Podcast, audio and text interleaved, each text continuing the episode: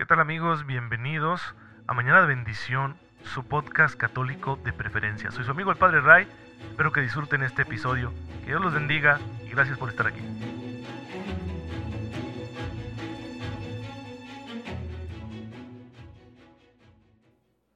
Muy feliz sábado, queridos hermanos. Bienvenidos a su podcast católico favorito, Mañana de Bendición. Soy su amigo el Padre Ray. Les envío un cordial saludo, un fuerte abrazo.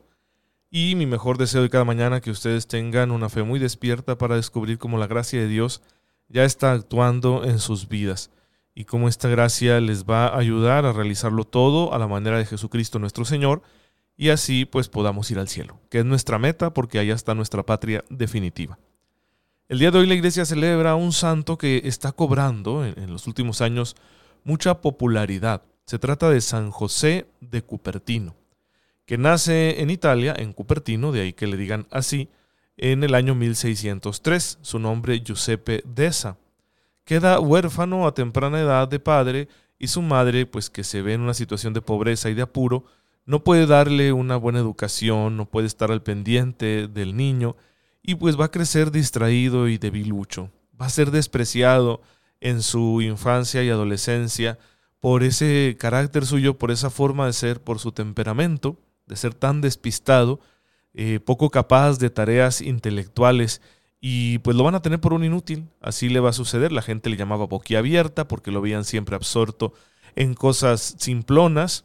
Eh, quiso ingresar con los franciscanos, estuvo un tiempo a prueba, lo corrieron por distraído, luego se fue con un familiar suyo a ver si le daba trabajo, lo despidió por inútil, y bueno, no fue sino hasta que atendiendo a los ruegos de su madre lo dejaron estar de mandadero en un convento franciscano. Sin embargo, ahí descubrieron un lado que no se conocía de la vida de José de Cupertino, que era su piedad, su vida de oración intensa, segura y madura, y se admiraron de ello de manera que los hermanos franciscanos de ese convento terminaron permitiendo que entrara como uno de ellos a, formarse para ser religioso. Era muy malo para todo lo intelectual, se trababa en los exámenes, no aprendía las cosas con facilidad. Cuentan por ahí un par de anécdotas que lo han convertido en el patrono de los estudiantes, especialmente de los estudiantes universitarios desesperados, porque cuando tenía un examen muy importante sobre Sagrada Escritura, pues eh, estaba muy nervioso ya que no se había aprendido prácticamente nada. Lo único que recordaba que podía explicar era aquella frase del Evangelio de San Lucas, donde dice, le dice Santa Isabel a la Virgen María, bendita seas tú entre todas las mujeres y bendito el fruto de tu vientre Jesús. Y cuando llegó frente al fraile que lo examinaba, éste le dijo, voy a abrir la Biblia y entonces el pasaje que salga, ese es el que va a tener que explicar.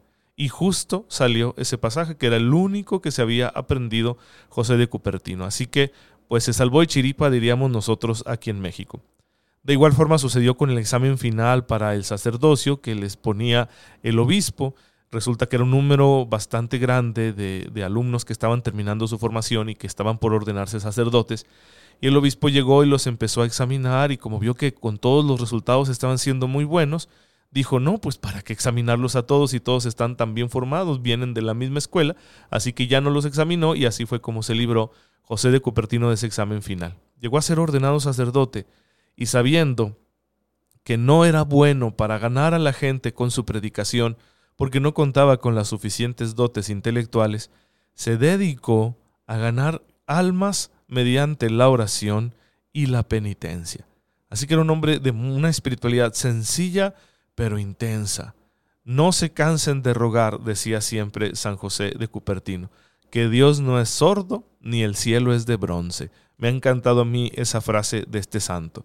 Así que con su oración y su penitencia ganó a muchas almas y Dios se manifestó en su vida de maneras muy particulares. Son numerosos los testimonios, la documentación acerca de los hechos extraordinarios que sucedieron en la vida de San José de Cupertino.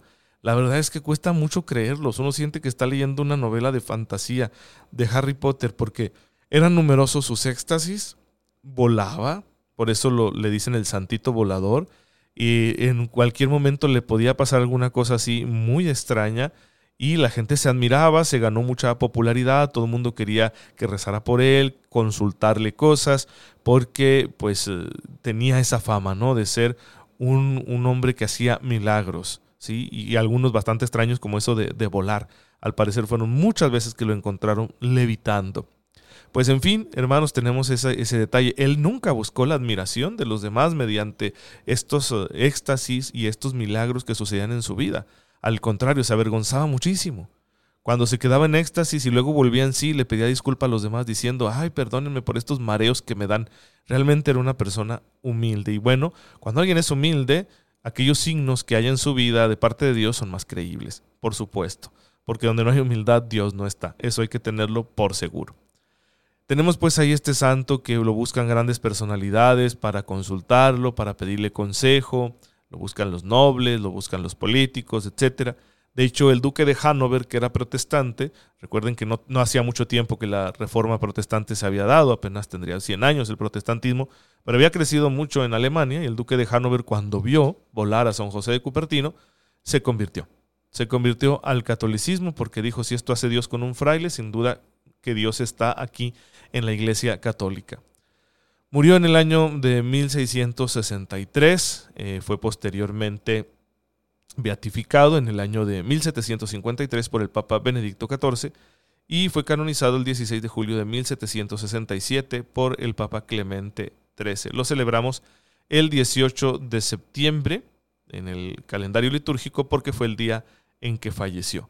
Pues miren que se ha hecho popular, la verdad, eh, por eh, ser patrono de los estudiantes. No sé si sea un patronazgo oficial porque no encontré yo el dato. Sin embargo, pues se acogen a él porque fue un hombre que tuvo muchas dificultades en su formación, en sus estudios, y salió adelante, ¿sí? con la gracia de Dios. Y claro que los estudiantes le piden su intercesión pues cuando encuentran esas dificultades, ¿no? Que viene un parcial, que viene un semestral, que viene alguna prueba, que viene la tesis, etcétera, le piden su intercesión. Y está bien, a mí me parece genial. No sé por qué yo estoy ahí en Facebook en un grupo que se llama Seguidores de San José Cupertino o algo así, ¿verdad? Y me da mucha risa que la gente le dice, ándale, mi santito volador, mi hijo tiene un examen, ayúdalo. bueno, esa clase de, de devoción, de religiosidad popular. Yo no soy muy afecto a ella, pero la respeto.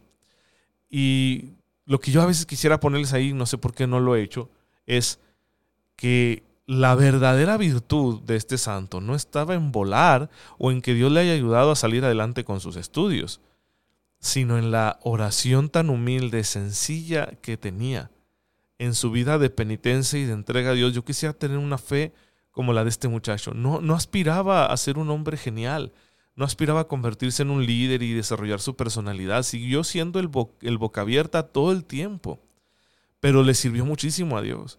Y a veces uno en este mundo se pierde queriendo ser grande, cuando el Evangelio está muy claro, hay que serse pequeños, hay que ser pequeños pues Dios nos ayude, hermanos, a ser verdaderamente pequeños como este santo.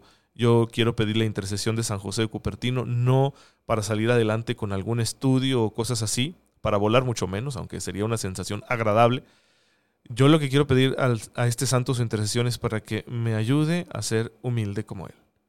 A no buscar, no, no obsesionarme con la grandeza, no obsesionarme con, ah, tengo que desarrollar una gran personalidad, no para traerlos a todos y por muy buena intención que sea eso, hay que tener cuidado porque a veces es muy narcisista todo eso. Y bueno, vamos a decirlo así, este santo carecía de narcisismo. Pues Dios nos ayude a ser como él. Y ya saben lo que hace santo a los santos es estar sentados, centrados, perdón, en Cristo. Y es lo que nosotros estamos haciendo, estamos centrándonos en Cristo, por eso estamos intentando conocerlo mejor, aquí con un estudio teológico, ¿sí? del misterio de nuestro Señor. Y hemos llegado a esta parte donde estamos hablando de los milagros y decíamos ayer que los milagros tienen dos dimensiones fundamentales. La apologética, en primer lugar, y la salvífica. Estamos viendo esa dimensión apologética. Pues queremos dedicarle tiempo porque es importante. La palabra apología significa defensa. Entonces que algo tenga una dimensión apologética significa que sirve de defensa, de prueba o de argumento para demostrar algo. En este caso, para demostrar la misión divina de Jesús. De hecho, para demostrar su divinidad.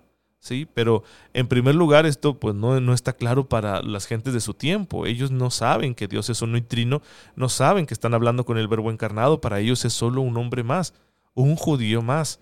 Sin embargo, ya los milagros que realiza llevan a muchos judíos a decir verdaderamente es el Mesías, su misión es divina.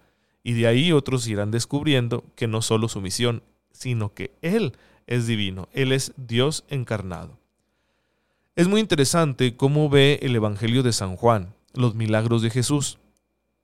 Utiliza los términos erga y semella, ¿sí? que son plurales, erga y semella. Los, los uh, singulares vendrían a ser ergon y semeion, eh, del griego, ¿sí? del griego koiné, un griego popular, un griego del pueblo, de la gente sencilla, que es, el, es la lengua en la que se escribe los evangelios y todo el Nuevo Testamento. Ese término semeion es, lo traduciríamos como signo, ¿sí? indica el valor de señal que tienen las acciones de Jesús. Está indicando que esto que Jesús está realizando tiene un significado mayor. Es decir, si cambia, por ejemplo, el agua en vino, no es solo para ayudar a unos novios apurados en su fiesta, sino que está indicando algo, que ya llegó el tiempo de la boda de Dios con Israel, lo que llamaremos nosotros como cristianos las bodas del Cordero. Por eso Jesús se refiere a sí mismo muchas veces como el esposo, ¿sí? Entonces estamos entrando en el tiempo mesiánico. Por eso San Juan dice, los milagros no los vean solo como un acontecimiento extraordinario, sino que vean lo que Jesús quiere indicar con ellos, ¿no? Entonces son, los milagros son semellon, son signos que indican, que señalan, ¿sí? El valor salvífico que tienen las acciones de Jesús. En cambio, el término ergon, obra, ¿sí? lo traduciríamos así, obra, se refiere más bien a la, idea de, de, un hecho milagroso y trascendente. Jesús habla de obras hechas ante los judíos por la potencia del Padre Celestial, Juan 10:25. ¿sí? Entonces, cuando Juan utiliza el término ergon, en lugar de destacar la dimensión salvífica, está destacando la dimensión apologética. Yo traduciría cuando Jesús dice ergon, cuando Jesús dice obras, ¿sí? crean a mis obras, yo traduciría por pruebas. Créanme las pruebas. Aquí están las pruebas. ¿Cuáles? Pues miren, los sordos oyen, los ciegos ven, ¿sí? los pobres son evangelizados. Y Jesús lo dice expresamente en Juan 15, 24. Si no hubiera hecho yo entre ellos obras cual ningún otro hizo, no tendrían pecado. Jesús acusa a los judíos de su tiempo de dudar de él. Si les dice, si no hubieran visto mis obras, mis pruebas, entonces pues no tendrían pecado en dudar. No, no tendrían por qué confiar solo en mi palabra. Pero como han visto las obras y aún así no creen, ¿sí? no creen en estas pruebas, entonces sí tienen pecado porque se aferran a su duda. ¿Por qué razón se aferraría a la duda un creyente que ve a Jesús hacer milagros? Pues por orgullo, ¿sí? Por orgullo y nada más que por eso. Aquí, por tanto, alude Jesús al carácter extraordinario y excepcional de sus obras como prueba o testimonio de que verdaderamente Él es el enviado de Dios. Sus obras son suficientes para probar su origen divino, como lo recoge Juan 5:36. Jesús deja claro el valor probativo de sus obras. Lo vuelve a citar, Juan 10:37 al 38. Si no hago las obras de mi Padre, no me crean. Pero si las hago, aunque no me crean, crean por las obras y así sabrán y conocerán que el Padre está en mí y yo en el Padre. Así pues, en los Evangelios, hermanos, las obras de Jesús aparecen como algo que prueba, por su carácter trascendente, porque son hechos extraordinarios, que prueba el origen divino de la misión y de la persona de Jesús. Pero, ¿realmente podemos conocer esas obras? Hay mucha objeción ¿no? contra los milagros. Incluso hay estudiosos católicos de la Biblia que niegan los milagros porque eh, pretendemos ser muy racionales. Y a veces quisiéramos que la religión fuera meramente racional y todo aquello que no sea racional dudamos de ello y lo atribuimos a la credulidad de la comunidad apostólica que intentaba justificar el por qué estaban centrados en Cristo. ¿Sí? Como si los apóstoles y la comunidad que siguió de los apóstoles hubieran dicho, miren, para que nos crean acerca de Jesús hay que endulzar su figura. Y hay que volverlo así un hombre poderoso, un, superhombre, ¿sí? Un, Superman con su visión calorífica y su aliento de, de, glaciar para que nos crean. Eh, hay quienes opinan así y tiene sentido esa opinión, pero no necesariamente es una prueba. Que tú digas algo con sentido no significa que sea verdad, que realmente en los hechos así haya sido. E, eso habla mucho también de la poca fe que en ocasiones se tiene cuando se estudia mucho la Biblia o la teología. A veces uno deja de ser creyente. Hay que ser creyentes muy maduros para entrar de lleno en el estudio bíblico y en la teología, porque si no, pues nuestra fe se va a tambalear y vamos a empezar con cosas como estas, que hablan más de quien está haciendo la reflexión que de lo que dice en sí la palabra de Dios. Hablan más de los prejuicios que tiene la persona que está estudiando que de otra cosa. Si, no, es que los milagros no pueden suceder. ¿Por qué? Porque tú no has visto uno, ¿sí? porque tú ya te aferraste a que esto no es posible, porque tú pediste algo y no te lo concedieron. Cuidado, porque ahí estaríamos proyectando nuestra experiencia personal y las propias limitaciones de nuestra racionalidad sobre la palabra de Dios. Y hay que tener mucho cuidado en eso. La iglesia siempre ha enseñado que si Dios quiere, interviene en nuestro mundo de una forma directa y extraordinaria, más allá de las formas naturales en las que siempre está conectado con nosotros. Hoy la objeción contra el milagro viene de pensar que en el fondo no sabemos hasta dónde puede llegar la fuerza de la naturaleza humana. Algunos empiezan, perdón, empiezan a explicar los milagros como no, es que en realidad todas esas cosas pueden suceder, pero no son milagros. Solo que Jesús sí sabía cómo utilizar su energía, ¿no? Y, y su conexión mente-cuerpo, ¿verdad? Y él sí meditaba, entonces por eso él podía sanar y podía hacer cosas como hacerse súper ligero, ¿no? Para este, caminar sobre el agua. patrañas, ¿verdad? O sea, en realidad eso no está probado. ¿sí? Si pretendemos ser racionales, tenemos que admitir que no. O sea, el cuerpo humano, la naturaleza humana tiene sus límites, ¿sí? podemos nosotros, para afirmar la realidad de los milagros, tener un, criterio, ¿sí? que vamos a analizarlo brevemente, más adelante hablaremos de él. Que se trate de un hecho que supere el curso de la naturaleza y que sea observado en muchas y variadas ocasiones. Que tal fenómeno no tenga paralelos en el mundo profano, es decir, en el mundo que no conoce al Dios de Israel, y que se excluya la intervención de posibles factores humanos que, que pudieran explicarlo. Así, por ejemplo, eh, la conversión del agua en vino es algo que supera lo que comúnmente conocemos en ese campo. No se da nada similar en el mundo profano. No hay ningún texto que hable de que alguien hizo así en otras culturas o religiones. Y es claro que Jesús no utilizó procedimiento alguno químico que pudiera explicar dicha conversión. De esta manera nos deshacemos de ese primer prejuicio, que habla de que en realidad los milagros no son milagros, sino solo que Jesús sabe utilizar su cuerpo y su naturaleza de una manera como los demás no sabemos. Esa objeción la podemos desechar fácilmente, ¿sí? Es como quien dijera, no, es que si se separaron las aguas del Mar Rojo cuando Moisés fue porque justo en ese momento se conjugó un frente frío que provocó una tormenta tropical, un huracán, una corriente de aire muy fuerte y por eso se separó. Ahí ese tipo de argumentaciones son superadas mediante el criterio de probabilidad. O en realidad, ¿qué probabilidad había que esto sucediera justamente en el momento? Queda otro prejuicio más difícil de vencer y que será necesario nos tomemos el tiempo para analizarlo, que es el de la historicidad. ¿Cómo pruebo yo que realmente eso sucedió y que no es fruto de la imaginación de quienes están escribiendo estos textos? ¿Sí? Lo vamos a ver en un episodio particular. Por ahora, quedémonos con esto. Eh, Dios que ha creado un universo tan grande y maravilloso, pues tiene todo el poder para actuar en él de una forma que lo supere, que supere sus límites, ¿sí? ¿Cómo va a hacer esto? Bueno, pues es que es Dios, es lo que nosotros afirmamos de Dios, que Él es la causa incausada. No es otro actor en el mundo, como si el mundo fuera un estadio y Dios es un jugador más, a lo mejor el más grandote, sí, pero es un jugador más. No, señores, no, señores, el estadio en realidad no sería nada sin Dios. Dios no cabe en el estadio. ¿Sí? Dios es la condición por la cual y sin la cual el estadio no existiría. Es por la cual existe y sin la cual no existiría. Entonces el mundo existe gracias a Dios, por lo tanto Dios supera al mundo. No es un actor más dentro del mundo. Entonces no podemos pretender atarlo con las leyes que encontramos en el mundo, porque si Él hizo el mundo, Él tiene el poder, la libertad para hacer las cosas distintas.